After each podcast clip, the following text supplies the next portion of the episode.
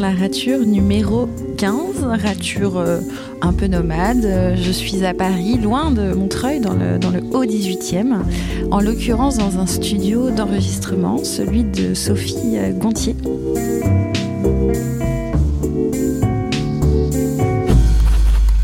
Sophie Gontier, c'est une personne que j'ai rencontrée il y a maintenant 10 ans.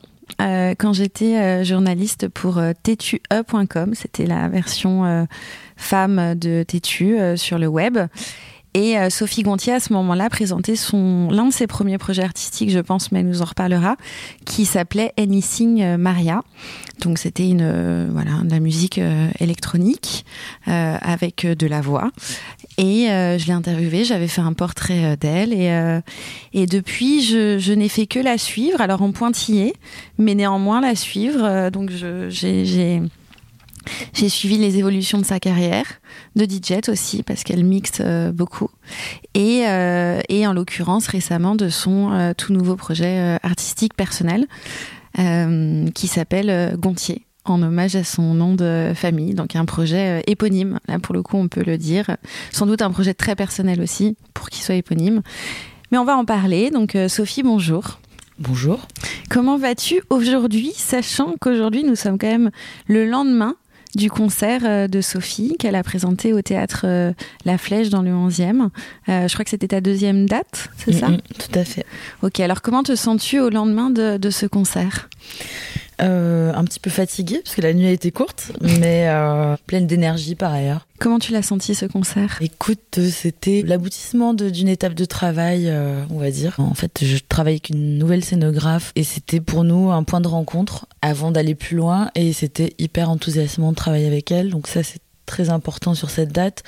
Et par ailleurs, euh, le fait de travailler avec une scénographe, ça m'a amené à penser l'espace scénique de manière plus globale et de composer aussi des chansons euh, pour servir la dramaturgie. Donc, j'ai beaucoup avancé aussi dans l'écriture euh, de ce fait. La, scène, c'est hyper important dans le processus d'écriture et voilà, ça me fait rendre compte de toutes ces choses-là. Mm. Et pour moi, il y avait déjà quand même euh, ce souci de la mise en scène avec Anything Maya. Dans mes souvenirs, je t'avais vu à l'international et euh, tu avais cette espèce de, de, de, masque dessiné là, blanc sur ton, sur ton visage. donc il y avait déjà matière, je crois, à, à, la scénographie. Euh, je crois que tu scénographies peut-être autre chose, mais j'avais senti que tu avais déjà ce souci là de, mise en scène. Non, non, mais c'est vrai euh, c'est vrai, mais en fait, c'était pas abouti, c'était pas hum, anticipé, c'était pas maturé. Et ce masque blanc. Hum, ça avait du sens, mais ce sens m'a échappé à un moment. Enfin, c'est, aussi pour ça que j'ai arrêté ce projet, c'est qu'à un moment donné, euh, je me suis rendu compte que euh, si tu ne réfléchis pas avant euh, quelles sont les thématiques que tu vas aborder, ce que tu veux dire et où tu veux aller, il y a peu de chances que les autres le perçoivent et surtout il y a peu de chances que tu y ailles puisque c'est pas très clair. Donc il y avait plein d'intuitions super, mais effectivement ça manquait de réflexion. Et quand tu es sur scène, ben il faut que le message soit clair, quoi, entre guillemets, pour toi, pour qu'il le devienne pour les autres. Mm. Et tu as l'impression qu'avec ce, second projet Gontier, mm, mm. Euh, là pour le coup, t'offres euh, une vision claire de, ce que toi tu peux proposer? Bah, En tout cas, c'est pour ça que j'ai mis autant de temps euh, à le faire exister. C'est que vraiment, j'avais besoin, moi, d'avoir de, d'avoir les tenants et les aboutissants. j'ai des pages et des pages d'écriture sur ce que je veux dire, ce que je veux faire, où je veux aller. Ça a évidemment évolué parce que ça a pris des années. Mais euh, oui, c'était ça. J'avais besoin, euh, besoin que chaque chose ait un sens et non pas aller, je mets un masque et machin. C'est parce que ça. Voilà, j'ai pris des choses dans l'autre sens. Enfin, en fait, ça a été conçu d'abord comme un film, en fait.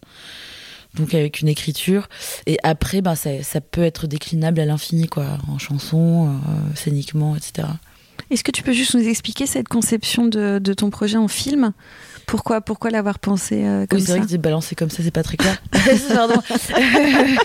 non, non, pardon. En fait, il y a pas mal d'aspects, donc c'est pas forcément toujours simple à expliquer. Mais en fait, euh, à la base du projet, il y a, euh, il y a un script euh, si je puis dire. En fait, j'avais écrit plusieurs chansons qui s'inscrivent dans des thématiques, et avec ces chansons, j'ai développé une espèce de script un peu global, euh, qui serait un espèce de long métrage, dont chaque chanson serait une scénette.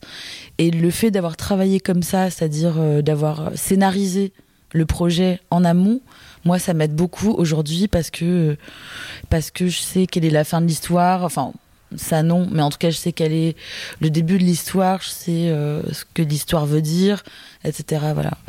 Ça veut dire que tes chansons en tant que telles euh, sont pas des chansons indépendantes, c'est qu'elles sont tous euh, interreliées entre elles et elles se font tout écho d'une certaine manière parce qu'elles composent la, des scènes d'un même film. Voilà, exactement. D'accord. Euh, elles, bon, elles sont indépendantes aussi par ailleurs, mais ça, ça rentre dans, dans, dans quelque chose de plus global et la scène, c'est c'est finalement la scène, c'est l'occasion de faire vivre ça et donc la scénographie, moi, ça me permet de de, de, de, de, mettre en image. Alors ça, c'est toute la réflexion que dans laquelle on rentre. C'est comment euh, non plus pas rentrer dans quelque chose de trop littéral par rapport à ben, moi, mon imaginaire qui est très... Euh, bah, qui est pas celle d'une artiste, euh, tu vois, de, de scéno. Enfin, ou de théâtre.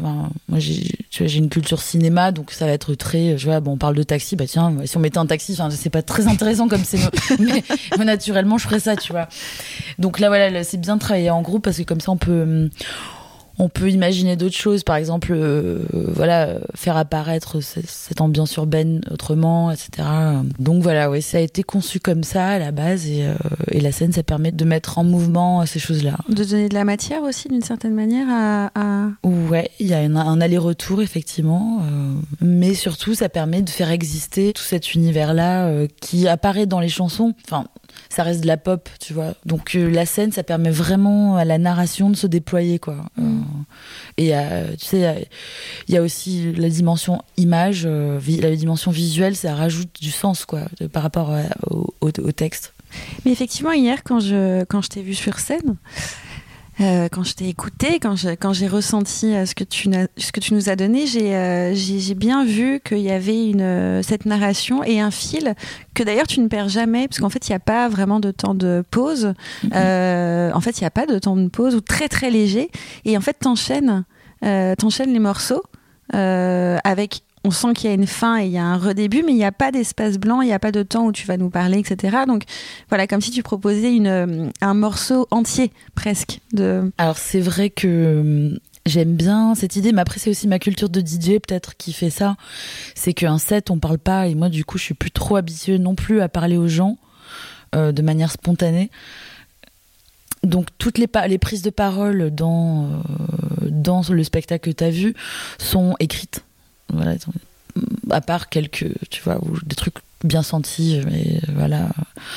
Euh, a priori, moi, en tant que DJ, euh, ça a été quand même ma pratique ces dernières années, parce que pendant tout ce temps d'écriture, donc ça a été 4-5 ans, euh, je pense, quand même, quand même, entre Anything Maria et ce nouveau projet.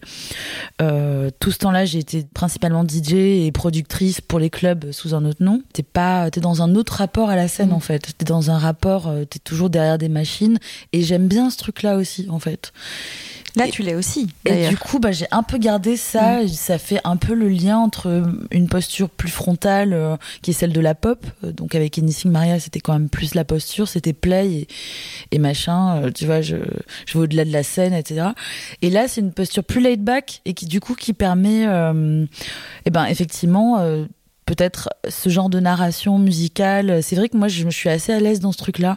Après, il faut, faut, voir comment ça évolue. Hein. Si ça se trouve, peut-être que le public aussi a besoin d'exprimer euh, des applaudissements. Enfin, tu vois, c'est un peu délicat de couper la chic aussi aux, aux, gens qui ont peut-être envie d'exister à l'intérieur de ça aussi. Mmh. Donc, faut voir comment euh, j'inclus les, les, gens dans ce truc-là. Mais c'est vrai que j'aime bien l'idée qu'il n'y ait pas trop de temps mort euh, et que qu'il soit un espèce de continuum et une, histoire globale quoi, qui soit racontée. Et donc l'histoire globale pour les auditeurs et auditrices qui euh, ne te connaissent pas encore, c'est l'histoire, selon moi en tout cas, c'est comme ça que je le perçois, de, de, Paris. Enfin, de, de, ta vision, de ton ressenti, des émotions que te font ressentir cette ville, du vertige aussi, je pense, euh, à la fois émotionnel, sexuel, urbain. Euh, euh, enfin voilà, c'est très. Euh, il y a un côté très épidermique comme ça, je trouve, par rapport à, Paris. Mhm. Comment toi, tu comment tu raconterais le synopsis de, de, ce film que tu que tu nous dévoiles? Alors, Paris, oui, sans doute, parce que c'est quand même la ville dans laquelle j'ai le plus vécu, à part Marseille, dont je suis originaire, mais après, il y a eu d'autres capitales hein, qui, ont, été inspirantes, euh, notamment des capitales avec une grande densité. Ça, c'est pour moi qui suis euh, pas née dans une métropole, dans une grosse métropole, ça a toujours été un choc c'est quelque chose auquel je pourrais jamais m'acclimater, je pense, d'avoir un espace vital aussi réduit. Mais oui, c'est en fait, il s'agit de ça. En, une phrase, moi, je le décris comme une sorte d'errance euh, c'est un peu euh, l'histoire du mythe de Alice, mais euh, retranscrit euh, à la jungle urbaine entre guillemets. C'est comment cette jeune fille fraîchement arrivée à Paris, en l'occurrence, va découvrir la vie au gré des obstacles que la vie lui, tend, des personnes, des personnes ambiguës, au gré de la vie nocturne que du coup j'ai beaucoup connue, et qui et comment et comment tu regardes ces expériences avec un regard toujours un peu étonné parce que c'est étonnant tout ce que la vie t'offre, c'est étonnant, même dans, dans, tout, dans tout ce qu'il peut y avoir, dans tous les sens. Enfin, n'importe quelle émotion, moi j'aime toutes les émotions, en fait. Euh, donc c'est un peu une variation sur, les, sur ça. Je sais pas si c'est très clair. Si, c'est une variation sur les émotions. C'est une variation, ouais, c'est vraiment ça. C'est-à-dire qu'il y a, il y, a, il y a de l'enchantement, il y a de la mélancolie, il y a de la rupture il y a de la rature, il y a de la défaite, il y a de la fête, enfin il y a beaucoup de choses. Euh, euh, mais euh, j'accepte toutes ces émotions finalement et je les trouve toutes belles. Puis aussi c'est l'histoire du passage à l'âge adulte en réalité. Avec le recul, je me rends compte de ça, le passage à la femme.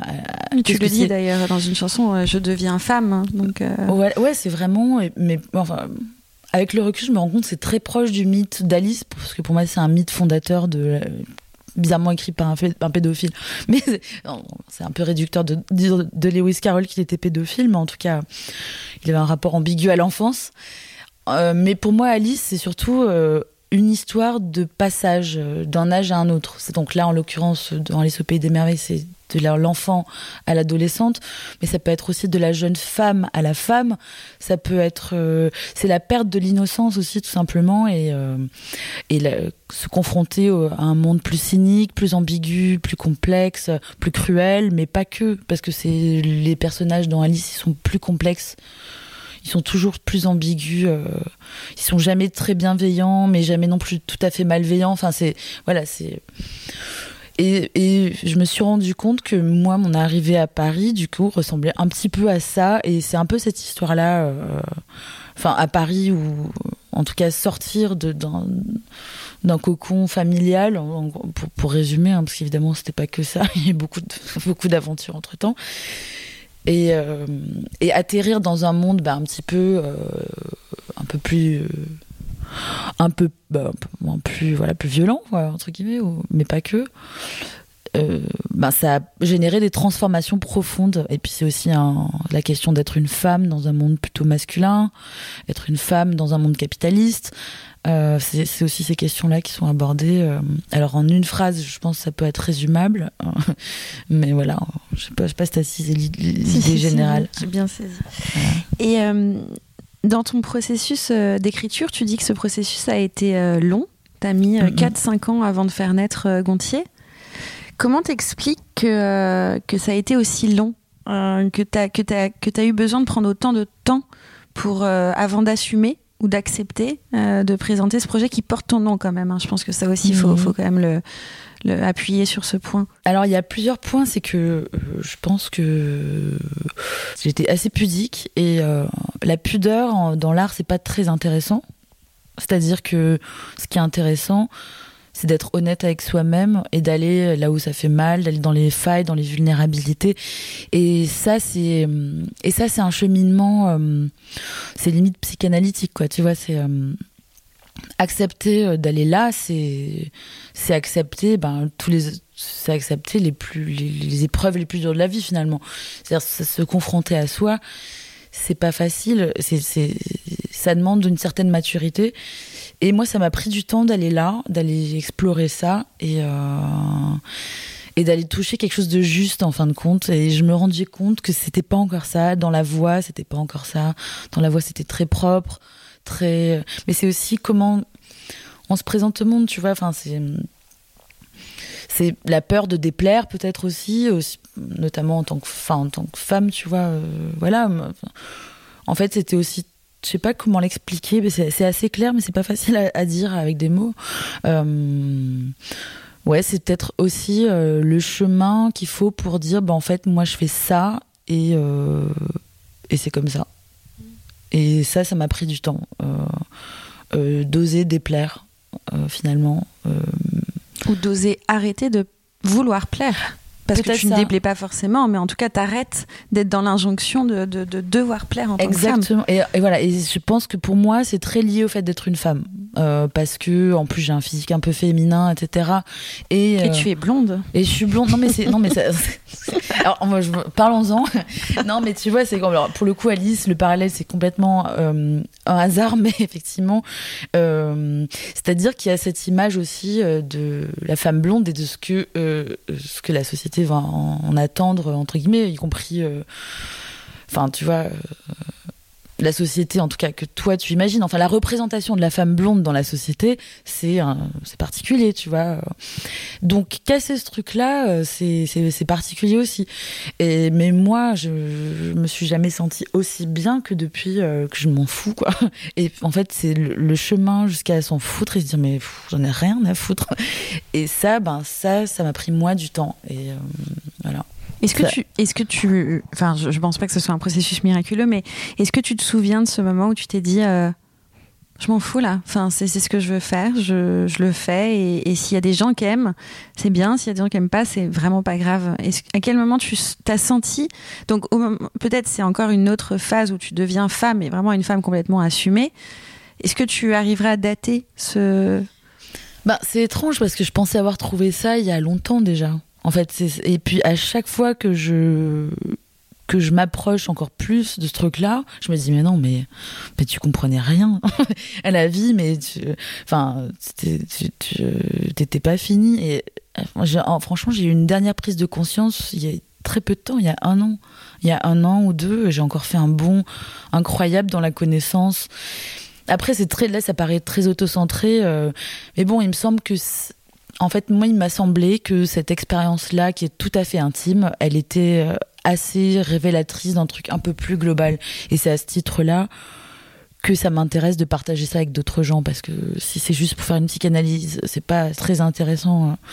Par contre, parler d'un processus intime et d'un rapport au monde, d'une quête d'identité, etc., ça, ça me semble assez intéressant. Euh. Je pense que ça peut faire écho chez des gens et c'est pour ça que j'ai envie d'en parler. C'est pour ça que je crois en ce projet, voilà, et que je suis là pour le, vivre, tu vois, et j'ai envie de l'amener à la scène, etc. Enfin bref. Mais en tout cas, euh, non, c'est assez récent et et peut-être que dans deux ans, je te dirai non, mais attends. bah après, c'est, je pense que c'est des étapes, hein. c'est des jalons euh, qu'on pose dans la maturité, mais. Euh, carrément. Mais, euh, mais je le vois même dans le travail, parce que tu sais, quand même, dans la musique, on, parle, on travaille aussi sur l'image beaucoup. Et dans le travail de l'image dans mon projet, Enfin, par exemple, je mets c'est no make-up. Enfin bon, là c'est peut-être un peu extrême du coup, mais peut-être on va revenir à un, truc un peu plus esthétique à un moment donné. Mais mais euh, c'est vrai que j'ai enfin j'étais dans un truc plus féminin avant, mais alors que ça, enfin tu vois, moi j'ai toujours été quand même la meuf qui a fait du foot, du truc. Enfin enfin pas pas du tout dans un cliché de la femme quoi. Mais ça, j'ai jamais été cette personne. Mais dans la représentation de moi-même, j'étais dans ce truc de féminité parce que bah parce que parce que évidemment c'est un peu ça qu'on attend d'une femme peut-être aussi ou en tout cas c'est ce que je pensais qu'on attendait d'une femme. Et me libérer de ça et eh ben c'était c'est c'est en fait c'est ben tout de suite ça change tout quoi. Ça change tout. Et je, je le vois dans l'écriture. Aujourd'hui euh, t'écris plus pareil? Bah non, j'écris plus pareil parce que parce que je mens plus en fait. Et, euh, et tu vois, il n'y a pas de projection de. Alors peut-être que je mens encore à des endroits, j'en sais rien. Je le découvrirai dans le futur. Mais en tout cas, là aujourd'hui, par rapport à Anything Maria, où je sentais que j'avais des bonnes intuitions, mais que j'étais pas encore au bon endroit. En tout cas, j'ai perdu un peu le bon endroit, tu vois. Là, aujourd'hui, euh, si je défends ces chansons euh, sur scène, c'est que vraiment, j'estime que c'est juste tu vois. Ça intéresse ou pas les gens, mais euh, j'estime que cette parole-là, elle est juste et elle est honnête. Et euh, du coup, elle est légitime. Et elle te représente au point ouais, que tu donnes à ton projet ton nom. Exactement. Alors ça, c'est évidemment un peu difficile parce que du coup, il y a toute ma famille qui, qui, participe, tu vois, malgré eux. Donc c'est quand même une question. Je me suis dit, non, quand même, je les ai embarqués dans un truc là euh, sans leur demander finalement. Mais alors, la question du nom quand on est une femme, c'est c'est une, une, vraie question aussi, tu vois. C'est pas anodin. Euh, toi, tu travailles un peu avec le théâtre. Je sais pas si tu connais ces pièces, euh, Madame Julie et, euh, et Daga Blair. C'est deux pièces complètement tragiques de femmes qui gardent leur nom de jeunes filles et qui suicident. Voilà. donc, heureusement, on a changé de siècle. Hein. donc, a priori, c'est pas le, destin du projet, on espère.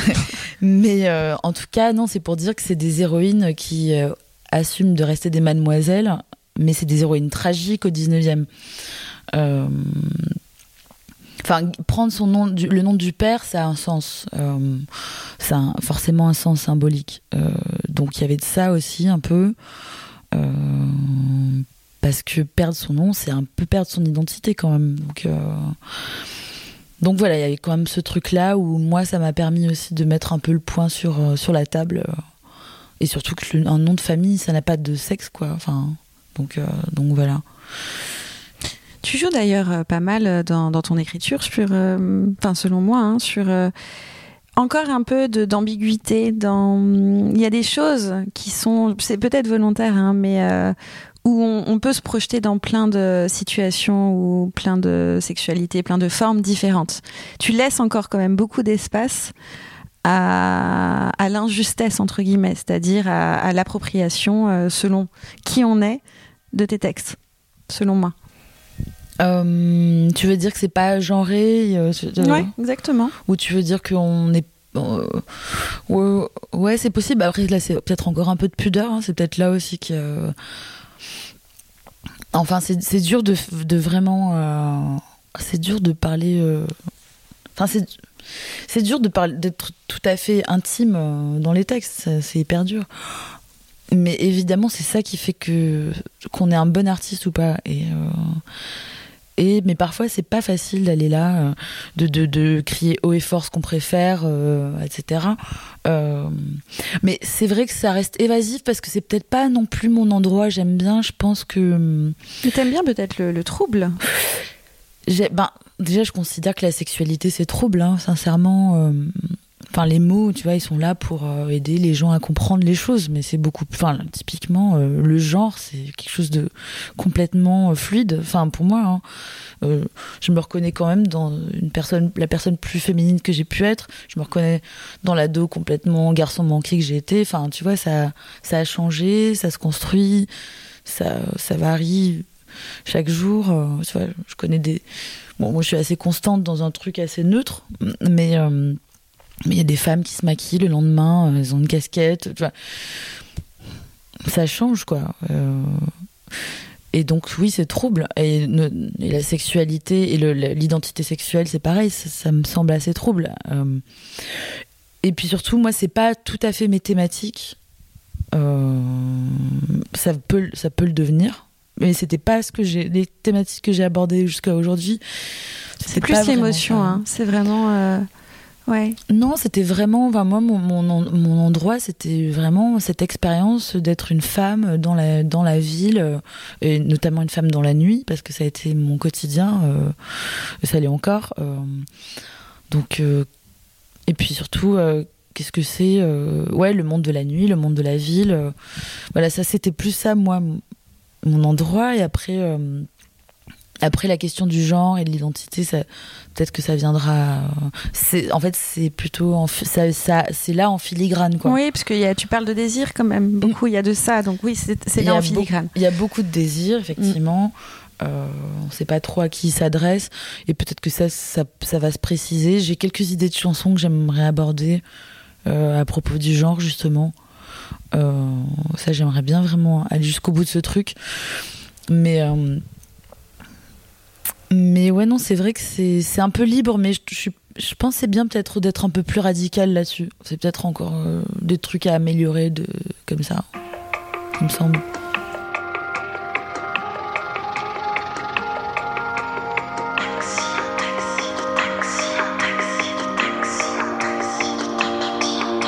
Aux premières lueurs de l'aurore, un frisson parcourt mon corps. J'en veux encore.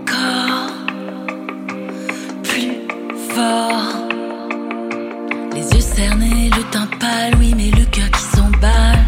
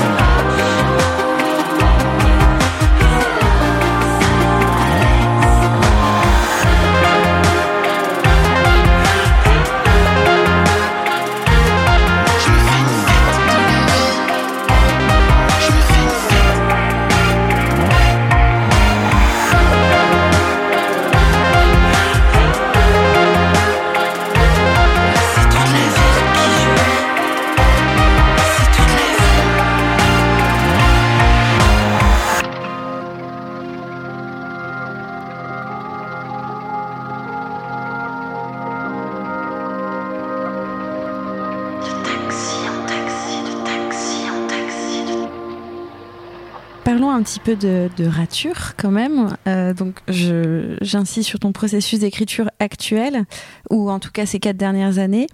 Est-ce que tu as beaucoup raturé? Est-ce que tu as fait beaucoup ce geste si jamais tu écris sur des feuilles ou sur des cahiers? Est-ce que tu ratures? Ouais, beaucoup. Ben, c'est pour ça que ça a pris autant de temps d'ailleurs. Mais moi, je rature beaucoup, ouais, carrément. Euh, je suis très perfectionniste. Qu'est-ce que ça t'évoque, euh, la, la, rature, pour toi, quand, quand tu ratures? Pourquoi tu ratures bah effectivement, euh, je dis effectivement parce qu'on en a parlé un petit peu avant. Euh, ouais, c'est dans les, enfin, il s'agit de trouver le mot juste, vraiment. Euh, et puis parfois, tu vois, par exemple, là on parle de rature, donc moi je pense à la dernière fois que j'ai raturé complètement un texte, c'est que j'ai repris un vieux texte que j'arrive pas à terminer parce que justement je trouve qu'il reste en surface et j'arrive pas vraiment à le faire rentrer dans le truc tu dans un truc plus un truc plus juste. Et euh, là récemment j'ai trouvé la la porte d'entrée quoi. Euh, j'ai retrouvé la porte d'entrée du texte et j'ai tout repris. Euh, je garde l'idée que je trouve toujours intéressante à, mes yeux. Mais j'ai tout raturé j'ai tout repris j'ai tout refait voilà. Et du coup maintenant je peux Maintenant, c'est possible pour moi de peut-être euh, l'imaginer à nouveau dans ma setlist, par exemple, tu vois. Mm. Mais euh, voilà, mais après, entre ce premier texte et ce deuxième texte, qu'est-ce qui s'est passé? Ben, c'est que j'ai évolué aussi, donc la rature, elle, elle fait table rase un peu aussi du, du, du, pas table rase, c'est trop, c'est trop un peu nazi comme, comme concept. mais euh, oui, puis c'est pas de l'effacement. en tout cas, elle met derrière soi quelque chose. En fait, elle, oui, c'est vraiment, euh, elle représente une sorte d'étape, quoi. Et enfin, là, dans ce texte, c'est très clair. Il y a eu, il y, avait ce texte qui était un petit peu lisse, tu vois, un petit peu lisse, etc. Et puis, ben, qui est plus du tout la personne que je suis aujourd'hui. Je, euh, qui avait une petite, je chantais avec une, petite voix un peu plus, un peu plus lisse. Ma, ma, voix a beaucoup changé aussi. Elle est, elle est mm. rock. Elle est, c'est mm. là-dedans que j'ai travaillé. Elle est beaucoup plus bluesy. J'ai beaucoup travaillé. Elle est dans la rature euh, vocale aussi, euh, à faire des choses euh, pas forcément esthétiques. Parce qu'on parle de tout ça, mais finalement, le, quand même, la base, c'est la voix. Mm. et c'est drôle parce que la voix évolue avec la personnalité et aujourd'hui la voix est beaucoup je pense, beaucoup plus intéressante, même s'il y a des ratés. Euh, pour moi, je l'intègre. Bref, en tout cas, la rature, euh, c'est vraiment, dans ce texte-là, en tout cas, euh, c'est vraiment un signe d'évolution personnelle. Est-ce que tu serais en mesure de, de nommer les ratures que tu as faites entre ton projet Anything Maria et ton projet Gontier? Qu'est-ce que tu as raturé chez Anything Maria? Plein, plein de choses. Ouais tout ce qui tout pas juste. Bah, Anything Maria, ça part d'une impulse, d'un impulse tout à fait juste, euh, qui s'est un peu égaré. Euh, enfin, pour faire un petit historique, avec mon arrivée euh, à Paris. Donc raturé déjà, je portais un masque sur scène. Hein. Euh, c'est hyper euh, symbolique de porter un masque, ça veut dire qu'on se cache. Se cacher, ouais. Donc raturé, ben déjà on bat les masques, tu vois. Enfin, passer à un, projet masqué où on, où on porte un autre nom que par ailleurs j'aime toujours autant à un projet où on est soit enfin moi je suis un peu caché derrière mes toutes mes toutes mes machines mais Et puis tu n'as pas de maquillage, hein, comme tu disais tout à l'heure, sans phare, sans c'est complètement de, ma famille, euh, voilà. Donc euh, oui, il y a une exposition qui est un petit peu effrayante d'ailleurs, mais mais euh, Et puis Anything Maya, enfin je me souviens à l'époque où on en avait parlé, je crois que c'était un hommage à Rilke dans mes souvenirs. Ouais, mais en réalité, c'était une posture un peu un peu féministe quand même. Oh non, carrément même, enfin pas que un peu. Bah, oui. et il y avait le anything, donc il y avait une, une espèce de négation. Mm, mm, d'un mm, prénom féminin, mais c'est surtout tu te cachais derrière une identité qui n'était pas la tienne. Enfin, il y avait vraiment. Euh, bah, c'était un, projet concept, mais dont je maîtrisais parce que quand même j'ai une approche de la musique qui est assez conceptuelle. C'est-à-dire que avant euh, de faire la musique, moi, il faut que je sache, euh, il faut que je vois la bigger picture, tu vois. C'est, enfin, c'est comme ça que j'aime. Je, regarde un peu les, le truc en 360, qui est un, mot affreux, d'entreprise, de start-up. Mais ouais, c'est un peu comme ça que je fonctionne. Et avec Anything Maria, c'est ce que j'ai fait, sauf que j'ai pas euh, J'avais pas les tenants et les aboutissants euh, du, du concept. Je, je me souviens plus de. de non, non, mais on parlait de, de la rature sur le nom. Enfin, la Maya, de, de ce que signifiait Ce que ça Maria. signifie. Non, ça signifiait euh, toutes les. En fait, toutes les Maria. Maria, c'était Maria. la- En fait, c'était comme ça que je le définissais. C'est Marie, la boulangère, Marie, euh, Marie Madeleine, euh, Marie Mère de Dieu. Enfin, c'est quoi être une femme? C'était déjà cette question-là. Sauf que, sauf que je laissais toutes les possibilités à ce moment-là d'être tout le monde. Mais voilà, tout le chemin, ça a été d'être soi. Juste Et en même temps, donné. personne, parce qu'il y avait encore une fois Ennising. Ouais, il y avait Anything et il y avait ce masque. Mm. Donc, euh, effectivement, ça, ça manquait de parti pris pour le coup. Euh, Enfin, ça, c'est quelque chose qu'on peut dire rétrospectivement. Euh, finalement, finalement, tout le chemin, ça a été de, de devenir something, tu vois. Mais après, j'aimais bien ce truc de Anything, c'était en, réalité juste parce que j'aimais bien le mot. Je trouve que ça sonne bien. Et c'était aussi une posture en tant que femme, quoi. J'avais envie d'être tout. Ouais. Et j'ai été tout, mais ce qui, à un moment donné, il a fallu être soi, tout simplement. Ouais. Mais euh, Il y a eu des ratures sur les textes aussi, parce que tes Mm. textes Ennising Maya, c'était que en anglais, dans mes souvenirs. tout à fait, complètement. Mais le passage à la langue maternelle, c'est très très fort aussi, quoi. Enfin, en tant qu'interprète, ça change tout, en fait. Euh, Ça change tout? Ah bah ouais, ouais, ouais, complètement. Bah tu te caches quand même derrière des mots, quoi. Enfin, la langue maternelle, c'est quand même la langue avec. Il y a très peu de gens euh, qui sont bilingues. Enfin, je sais pas. Après, euh, là, j'ai pris un parti pris que j'aurais peut-être pas eu avec Anything Maria. Mais pour moi, le fait de chanter dans ma langue, ça change tout, quoi. Euh, en fait, tu joues avec les mots. Tu. Bah, t'as les mots en bouche, quoi. C'est vraiment ta langue, tu vois. Et. Ouais, c'est ta langue maternelle. Il y a plus de, y a plus de masque au niveau du texte non plus, quoi. C'est-à-dire qu'un mot est un mot. Tu dis pas ça parce que, bah ça, tu vois, parce que ça sonne bien. Tu dis ça parce que tu veux dire ça. L'avantage de l'anglais, c'est qu'effectivement, en plus, moi, ma culture, c'est un peu euh, le blues et la soul euh, afro-américaine. Donc, c'est sûr que la soul en français, c'est pas ouf. Mais euh, donc, c'est sûr que la langue anglaise, c'est plutôt cool hein, quand t'as une culture un peu jazz, etc. Ça sonne mieux. Mais voilà, c'était aussi un peu ce challenge-là bah, d'aller plus loin dans le texte parce que parce que c'est c'est quand même ça la matière au première. plus, quoi. au plus proche de, de toi, Ouais. Enfin, plus loin. de l'émotion, euh. Ouais, au plus proche de, Mm. de- de tes émotions. euh. Et il y a eu une rature vocale, j'imagine aussi. Donc ta voix a Mhm. évolué. Et effectivement, elle a évolué. Euh, J'ai réécouté là récemment Anything Maria. Euh, elle était plus, un peu plus haute, ta Mm, voix, mm, mm, mm. dans mes souvenirs. Et là, là, t'étais vraiment, euh, tu l'as travaillé plus vers euh, vers un grave ou vers une distorsion un peu. Tu t'amuses Ouais, à, à- à tordre un peu ta. Ouais, c'est ça. Bah ouais, c'est une. Enfin, quand tu me dis rature, c'est drôle parce que j'ai eu pas mal de dèmes sur les cordes vocales. Donc, Ouais. c'est quand tu... Non, mais c'est. En fait, ça, bah, du coup, ça conditionne le timbre. Euh, Ça, c'était un mauvais usage de l'instrument. Mais, enfin, j'en ai eu quand j'étais plus jeune et, euh, et que je chantais du rock. mais euh, une rature, ça me fait penser à, un- à espèce de, de, de- comment tu dis de wound. Non, ça, ça, ça- En anglais, comment t'as dit Non, Une espèce de blessure, tu vois.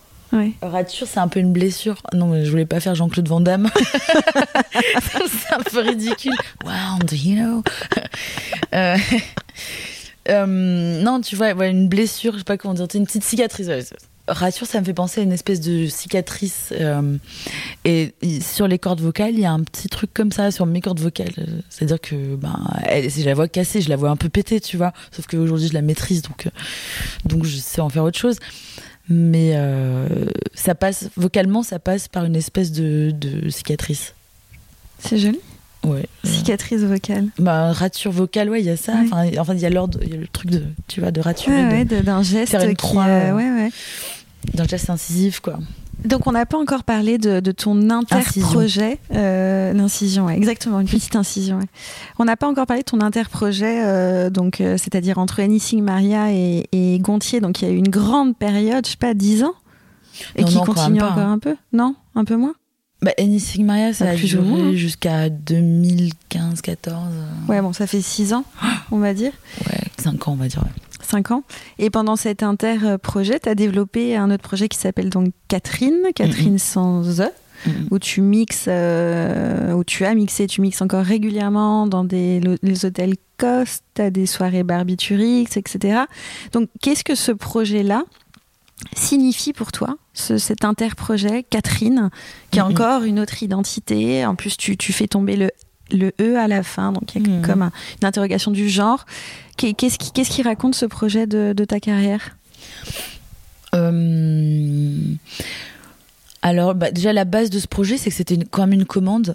Euh, la base du truc, c'est que c'est pas intentionnel spécialement. hein. c'est que hum, c'est qu'on m'a fait une commande euh, parce que j'ai toujours été euh, DJ euh, par ailleurs. Enfin, je suis un peu tombée là par hasard pendant mes études. Je, gagnais ma vie. Enfin, je, je, gagnais pas ma vie, mais je, faisais de l'argent de poche en, en mixant, tu vois. Donc ça, ça fait depuis que j'ai 18, 20 ans que je fais ça évidemment sans me dire que que ça pourrait être un peu plus sérieux que ça parce que j'arriverai jamais à considérer ça comme quelque chose de sérieux. Mais par ailleurs c'est très forma ça a été très formateur effectivement. Euh, donc c'était une commande de- d'une agence euh, Miala c'est une agence de tour euh, qui qui montait un label techno. Et moi je voulais arrêter enfin je voulais pas arrêter Nissing Maria à la base en fait. Je voulais juste euh, me reconcentrer me recentrer réécrire des choses etc ça a changé de nom parce que c'est devenu du français, c'est devenu autre chose en fait. J'ai eu en- envie de faire une, cassure entre le passé et le présent. Euh, mais à la base, j'étais pas censée arrêter Nessigma, j'étais censée faire euh, un, brainstorming, euh, un travail de fond qui s'est du coup transformé. Voilà. Et à ce moment-là, on me propose un projet techno, donc je peux pas faire ça sous la même identité, c'est pas, tu vois. Moi, ça m'excite en tant que musicienne, j'ai envie d'explorer plein de choses, tu vois. Et la techno, je connais ça. euh, euh, après, la techno, techno, c'est pas trop mon, mon dada. Par contre, les rythmes et des formes un peu plus underground, un peu plus expérimentales, ça, ça m'a, ça m'a intéressé. Puis surtout une énergie, une énergie à 130, 125 BPM, ça, ça m'intéresse beaucoup. Parce que, bah, parce c'est une espèce de trance, parce que c'est animal, voilà. Donc, en fait, euh, euh, j'ai collaboré pour ça avec un, type qui s'appelle Tromer, qui fait euh, aujourd'hui qui tourne à travers le monde, qui est un, producteur brillant. Donc on a fait ça à deux et donc avec quatre reins parce qu'il n'y a pas de e. Donc sur cette commande de de, Miala pour ce label, on a fait deux trois titres comme ça qui sont un peu un peu techno, mais euh, bon techno c'est assez soft comme genre techno avec des rythmes africains des donc c'est vraiment un truc hyper énergique. Pas très dark mais très très énergique. Et ce truc moi j'ai adoré faire ça et j'aime toujours autant Euh, c'est euh, bah, en fait c'est de l'énergie pure quoi c'est c'est de l'énergie euh, je sais pas comment dire c'est de l'énergie sexuelle pure peut-être enfin l'énergie de toute façon elle, elle est protéiforme Techno-érotique. ah ouais. Non, mais tu sais, il y a un truc comme ça de, je sais Ah pas, ouais. c'est très. Et alors, mais je me souviens parce que on en avait déjà parlé. On en avait déjà parlé. euh, Ça, ça m'a. Donc, c'était vraiment euh, avec ce projet, je suis allée explorer ce truc complètement sauvage. euh. Bon, la musique, c'est pas, pas, un art. très intellectuel. Alors si quand tu t'appelles Boulez et que t'écris et que t'intellectualises les formes à fond, etc. Mais en vrai, c'est un peu un métier, c'est un peu un, art très instinctif, comme comme plein d'autres, mais ça passe pas nécessairement par, le- cerveau, quoi, tu vois. Donc, euh, à part moi qui adore écrire le texte, évidemment, le texte ça parle, ça passe par le cerveau. Euh, la musique, non, c'est un impulse qui est purement euh, l'instinct de vie, quoi, tu vois. Et j'avais envie de retrouver ça, mais dans un truc très brut. Et ça, ça m'a permis d'aller là-dedans. Euh, je sais pas si c'est très clair ce que je raconte, j'ai l'impression. de- Non, non, non, c'est très clair. qui parle. oui, alors, tu- Mais du coup, bon, on en avait parlé, c'est pour ça que je t'en reparle, mais j'ai pas trop envie que... de perdre les gens non plus. Mais tu sais, à la base, moi, la musique, j'ai commencé la musique par la peinture, et donc euh, c'est quand j'avais, pas, quand j'étais ado, que je m'ennuyais dans le sud de la France. Euh, je faisais pas de musique encore, mais par contre, je peignais des climax musicaux, donc c'était un art très brut, enfin un art, euh, voilà, une peinture. Fauvisme. Ouais, c'était très fauve, c'était un peu euh, des couleurs à la, enfin tu vois, à la Basquiat, à Picasso, un truc très animal, euh, un peu euh, très instinctif. Et ce truc-là, ben, je- j'ai plus du tout le temps de peindre, peut-être un jour, dans ma retraite, dans mes vieux jours. Euh, mais bon, là, pour l'instant, c'est. Ouais, not. Enfin, bref, c'est encore un autre sujet. Mais j'ai retrouvé cette, cet impulse-là euh, complètement, euh, complètement primaire et qui m'a ramené bon, musique un peu de trance, musique traditionnelle. Donc voilà, je suis allée explorer ça, qui a pas grand chose à voir avec ce que je fais avec Gontier, mais qui m'a en fin de compte beaucoup servi parce que. parce que ben, aller au-delà des formes de la pop, parce que la pop c'est hyper formaté. Euh, moi je suis fan de la pop, je suis fan de pop, de chansons, euh, voilà, ça c'est clair. Mais par contre, euh, enfin tu vois je, je veux pas. je veux pas être dans une critique comme ça systématique, mais l'industrie de la musique, c'est, enfin, tu vois, c'est une industrie quoi. C'est, on vend des trucs, on vend pas de l'art, on vend, produits. On vend des produits et bon, c'est pas forcément la qualité qui prime, quoi, on va dire. Hein. Enfin, tu vois. Et bon. Et c'est très très formaté, tu vois. Alors là, en plus, il y a que, en ce moment, c'est bon. J'adore l'autotune, mais là, c'est vraiment que des trucs autotunés, donc t'entends même pas la voix ni le texte. En bref, sans avoir la réac, euh, bon, quand même un petit standard de quali dans mes goûts. Il y a plein de trucs super par ailleurs, hein, mais en fait, ce qui passe sur les ondes, c'est quand même pas mal ça.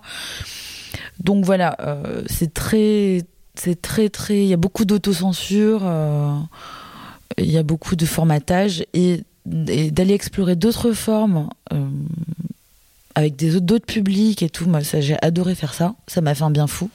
Et c'est aussi à l'issue de ce travail où je me suis dit, mais en fait, là, je m'en fous. Et ce que tu as vu hier, par exemple, il y a par exemple à plusieurs reprises, il y a des chansons avec un format chanson, et puis pouf, d'un coup, il y, a il y a une rature, il y a une euh, cassure dans la chanson, et ça part en, en un truc, c'est pas de la techno, mais un truc plus électro, ouais. plus. Voilà, en fait, tu vois, euh, ça c'est pas une forme, euh, ça c'est pas une forme radio, quoi mais euh, en fait je m'en fous tu vois. Parce que parce que euh, parce que mon mon intuition me dit que c'est là-dedans qu'il faut aller c'est ça que j'ai envie de faire c'est ça qui me fait du bien et voilà. Est-ce que dans Quatrain du mm. coup hein, je le prononce mieux euh, tu, tu mettais de la voix? Je crois dans mes souvenirs tu, tu mettais des, des moments de voix. Aussi. Mais figure-toi que tout ce travail n'a pas finalement Là, je suis en train de faire de digérer un peu tout ce boulot là parce que avec Gontier donc ben, j'intègre tout ça. Enfin, c'était un autre travail de la voix. La voix dans la, dans la musique électronique, c'est vraiment quelque chose de très secondaire. Le public, d'ailleurs, aime pas trop la voix. À part dans la house, avec la diva house, tu vois, où t'as des, grands, des grosses chanteuses, des, enfin, des, pourquoi grosses, non, enfin, des grosses, avec des grosses voix plutôt. tu sais, t'imagines euh, une nana avec une voix de ouf. Euh, c'est souvent ça d'ailleurs. Mais, euh, Bref, des grosses voix euh, de la très soul sur de la house. À part ça, euh, c'est plutôt euh, c'est plutôt arbeit et pas trop de voix et voilà. Donc c'était un travail de la voix différent où il y avait juste des punchlines. Mais déjà, il y, y, avait un concept autour, etc. Un concept que qui ouais, ça m'a beaucoup servi cette étape. Je m'en rends compte bien. Bref. Donc c'était de la voix euh, très minimale hein, euh, dans des morceaux de 9 minutes, tu vois, donc il y avait des petites punchlines répétitives. Ou alors des nappes vocales, tu vois, mais qui étaient là au titre d'une nappe de synthé, quoi, tu vois, c'est pas plus de place que ça pour la voix.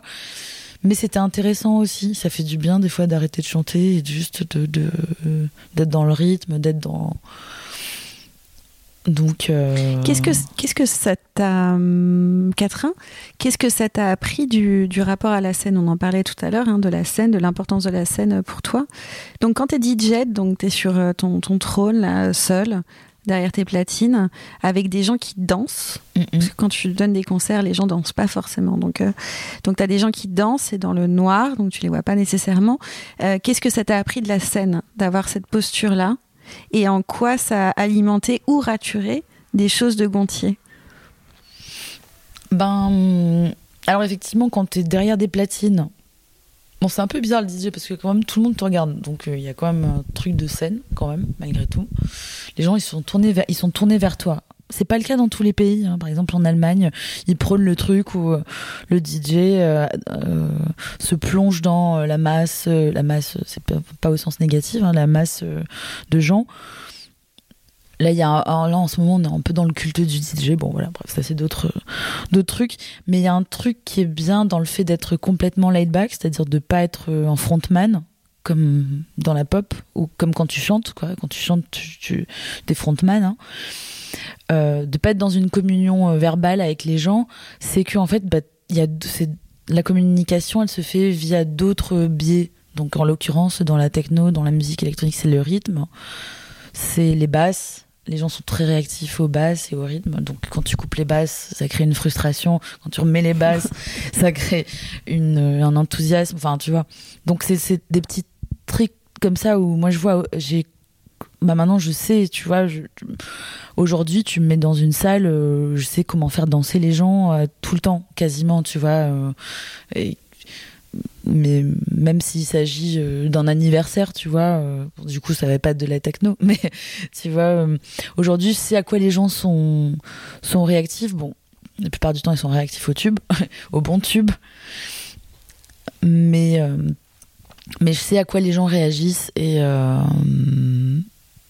et euh, dans un autre lang- langage que celui du du du, du, verbe quoi. Et, euh, et donc ça ça m'a beaucoup aidé évidemment.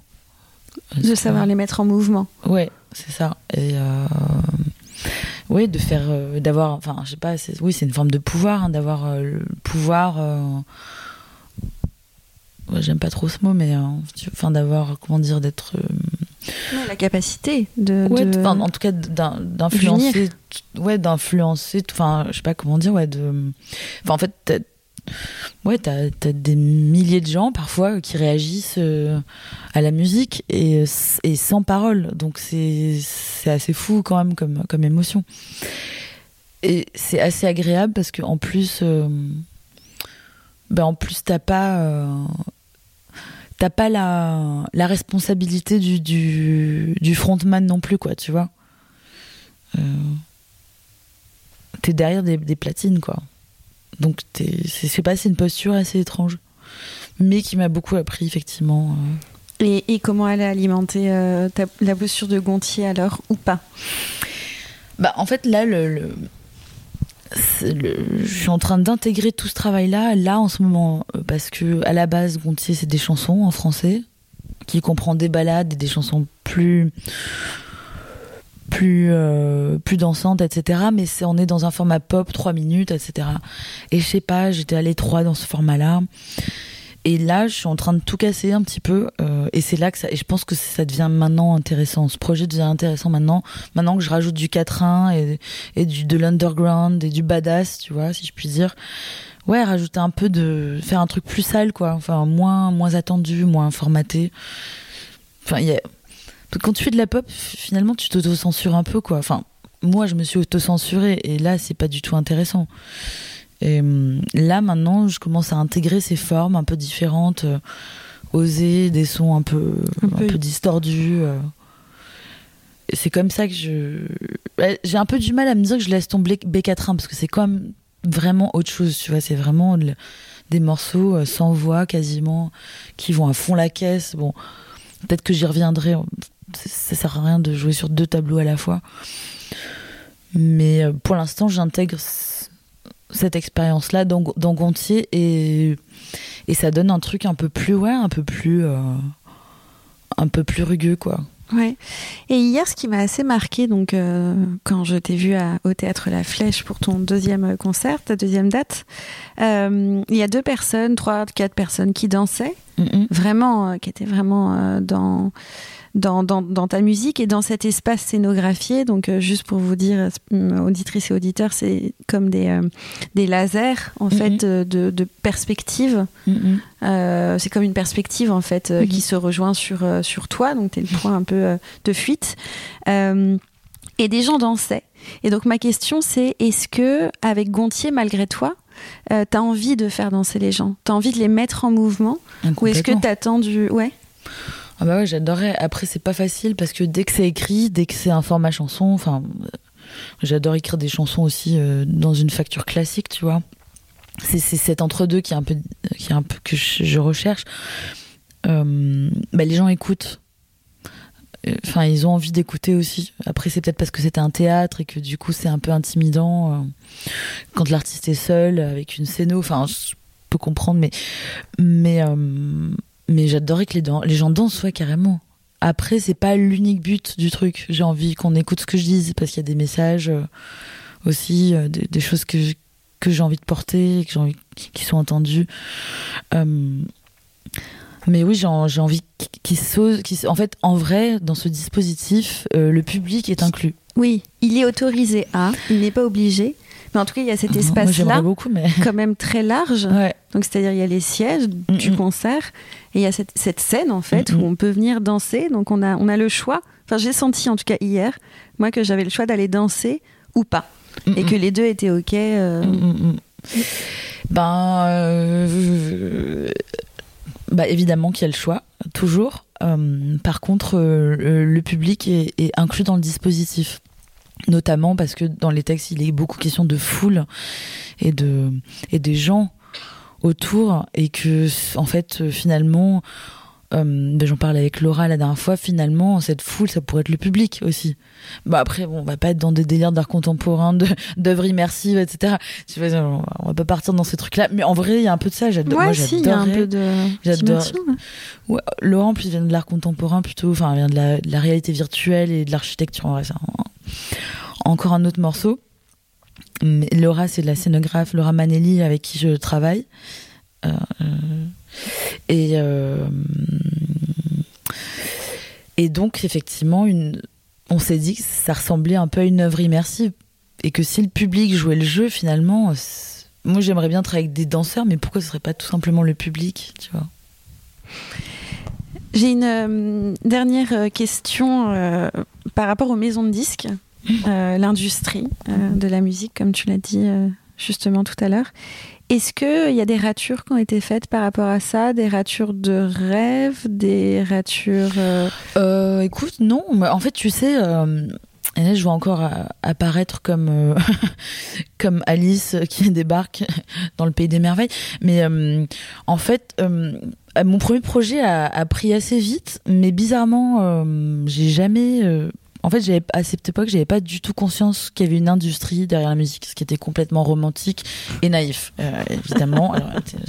j'avais quand même, j'avais quand même 23, 24 ans, donc euh, voilà, pas, j'avais pas non plus 12 ans, donc voilà, j'avais pas fait une étude de marché, on va dire.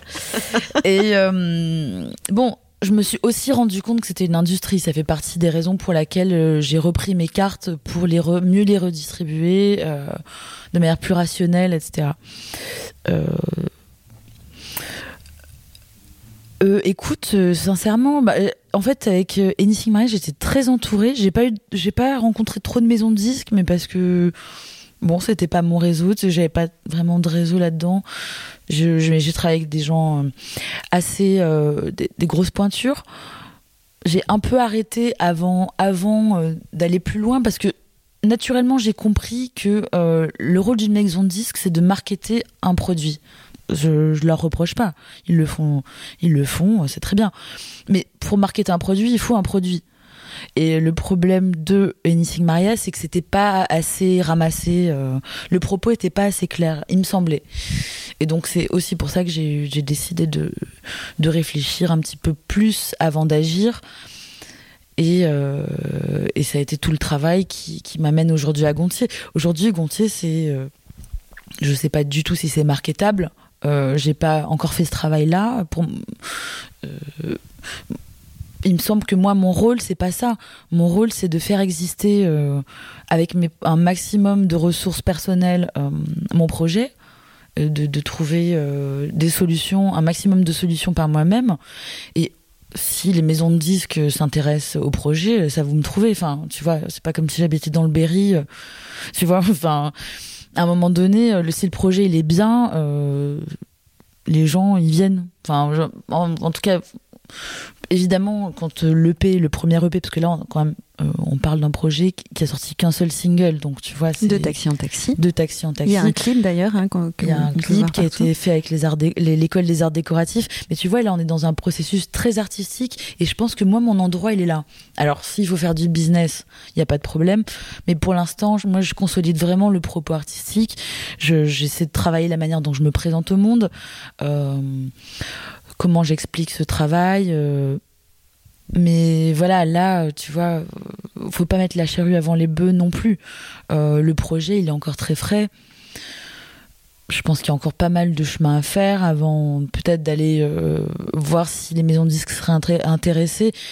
Les maisons de disques, elles font pas. Enfin, je sais pas, je t'avoue que c'est. Je t'avoue que moi, je suis beaucoup plus connectée au monde de la scène, en fait. C'est-à-dire, j'ai les, tourneurs, etc. Je, travaille, j'ai beaucoup de, je connais beaucoup de gens dans ce milieu-là, euh, moins euh, dans l'édition, pas mal, moins dans les labels, les gros labels, etc. Euh, après, j'ai un réseau assez indé aussi, mais donc bon, je veux pas dire de choses complètement à côté de la plaque non plus, tu vois je pense qu'il y a des logiques qui m'échappent encore aussi un peu aujourd'hui. Enfin, quoique, je pense avoir fait un peu le tour, mais en tout cas, il me semble que moi, mon, rôle, c'est de, d'essayer de, rendre mon propos le plus compréhensible possible, en tout cas le plus homogène. Et, euh, et puis le jour où ce sera montrable, j'irai leur euh, présenter. Et ça les intéressera ou pas, tu vois. Euh, ce qui compte, c'est de travailler avec une équipe. Ça, c'est important. Peu importe l'équipe, il, faut une équipe. ça, c'est un truc que j'ai appris aussi, c'est que les succès, ils sont pas euh, dus euh, à la magie incroyable de l'artiste. C'est-à-dire que hum, j'ai pu avoir tendance à à m'attribuer tous les mérites comme beaucoup de gens un peu jeunes Euh, aujourd'hui, je me rends compte que c'est un travail d'équipe et c'est comme ça que j'ai envie de travailler de toute façon. Euh, ok, il y a une proposition artistique euh, qui est la mienne, mais par contre, j'ai envie de travailler en équipe. Et, et voilà, donc ça, ça peut se faire qu'avec des gens motivés. Donc, c'est tout. Tu vois, c'est tout ce que j'ai à dire sur les maisons de disques. C'est que j'ai rien ni pour ni contre c'est chouette si ça les intéresse, mais il faut qu'il y ait une motivation. Voilà, si c'est pour être dans une maison de disque et dormir et que le projet euh, voit pas le jour, ça n'a pas grand intérêt. Si c'est pour être surendetté, parce que c'est le cas de beaucoup d'artistes, c'est pas très intéressant non plus. Euh, voilà, tu vois, moi mon objectif c'est de faire ça et de le montrer aux gens et d'avoir un public oui, j'ai l'impression que ton, objectif, c'est effectivement la scène, le vivant, peut-être aussi. Non, le... disque aussi, mais euh, la maison disque, c'est un intermédiaire qui va t'aider à trouver ton public. Mais à mon avis, le public, euh, il se trouve avant. Tu vois Enfin, ça sert à rien d'aller marteler les gens avec de la pub. Euh, il y a autre chose à trouver avant ça, je trouve. Euh, je sais pas bien l'exprimer là, mais. Euh, ouais, mais un, premier public, ouais, un public bêta qui, qui, oui. Voilà, tu vois, c'est, enfin, c'est ça qui compte en premier pour moi. Après, évidemment, des relais, euh, des gens qui vont m'aider à, à, faire grossir le truc, évidemment, c'est carrément. Bon, après, on peut quand même signaler que ton, ton, ton morceau de Taxi en Taxi euh, a été euh, édité sur euh, la compile Barbiturix. Complètement. il existe sur un disque. Ouais, ah oui, oui, bien sûr, mais bien. Ben, sachant que c'est mon label qui a. en fait. Barbiturix, c'est un, un, projet aussi que j'ai monté avec Barbiturix entre la structure Barbiturix qui a tout produit et c'est mon label Vertical Records que, que j'ai monté l'année dernière qui, qui l'accueille juridiquement donc tu vois, c'est quand même, c'est un truc, c'est un truc de, c'est un esprit d'indépendance, enfin pas d'indépendance, c'est un esprit de faire. j'avais à un moment donné, c'est ça aussi le truc des maisons de disques, c'est que je pense que beaucoup d'artistes, dont y compris moi, j'ai fait partie de ces personnes qui ont une vision très romantique de l'industrie, de machin. Et à un moment donné, j'ai juste eu envie de faire. Et après, effectivement, si tu trouves des, partenaires, euh, voilà. Mais ça se fait naturellement, ça, tu vois. J'ai pas trop d'inquiétude à cet endroit-là, quoi. Ce qui compte, c'est de travailler avec des gens motivés, quoi. Et de faire euh, ce qui te plaît. ouais, mais après, tu peux faire des concessions, c'est comme tout. Enfin, tu vois, c'est comme un. Euh, si tu rencontres une maison de disques et que et qu'elle te suggère certaines idées, euh, bon, si tu estimes que ça rentre dans, tu vois. à partir du moment où tu travailles avec une équipe, tu, tu, tu réfléchis autrement. Voilà. Après, si du jour au lendemain, euh, tu te demandes de, faire un truc qui te ressemble pas, de toute manière, ça, ça ne fonctionnera pas. Euh, ce qui est intéressant, c'est un projet qui est à l'endroit où il doit être. Tu vois, doit y avoir un public de 30 personnes, c'est bien. Si ça doit remplir des Bercy, c'est bien. chacun son karma d'artiste, tu vois. Merci Sophie pour cet échange et à bientôt avec un nouvel épisode de Rature.